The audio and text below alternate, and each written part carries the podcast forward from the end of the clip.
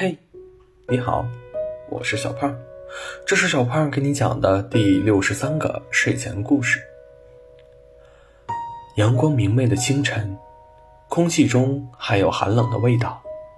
小熊轻轻地动了一下，用鼻子蹭了蹭旁边的干草。是春天呀！小熊伸了伸懒腰，爬出了洞穴。它撒了欢似的。在草地上狂奔，在那之后，他做的第一件事，就是去找陆先生。咚咚咚，小熊开心的敲了敲陆先生家门。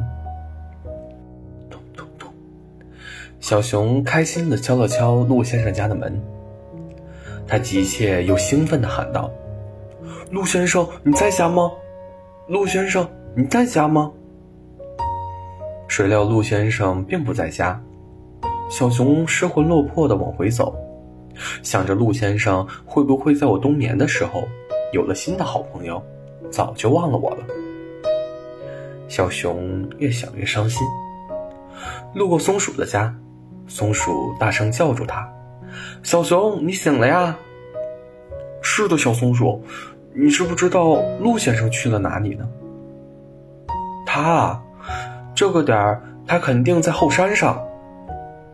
后山，小熊飞快地向后山跑去，隔着老远就看到陆先生。陆先生，陆先生，小熊，你醒了，你终于醒了。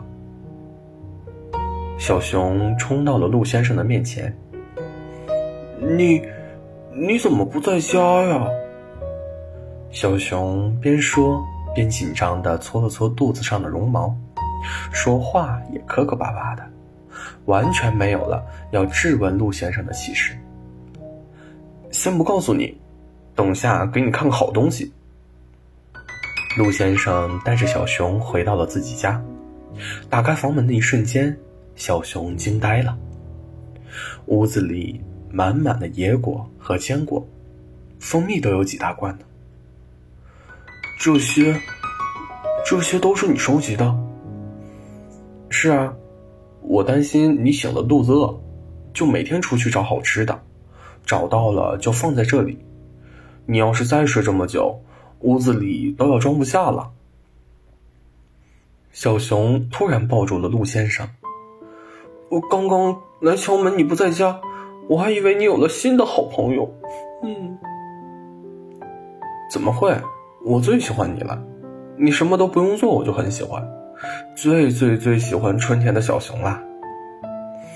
那夏天的就不喜欢了，还有秋天，还有冬天呢。夏天和秋天都很喜欢，冬天，我希望快快过去。为什么？小熊一脸天真的问道。因为冬天，我就不能见到你了。陆先生说完，紧张的眼睛都不敢看小熊。你看，喜欢的人不会因为你做什么，或是成为谁才会喜欢你，他们只会因为你是你自己而喜欢你。希望大家都能遇到自己的陆先生，那个最最最喜欢春天的小熊的陆先生。好了，故事讲完了。故事来自微信公众号“睡前故事糖果屋”，我们下次再见，晚安。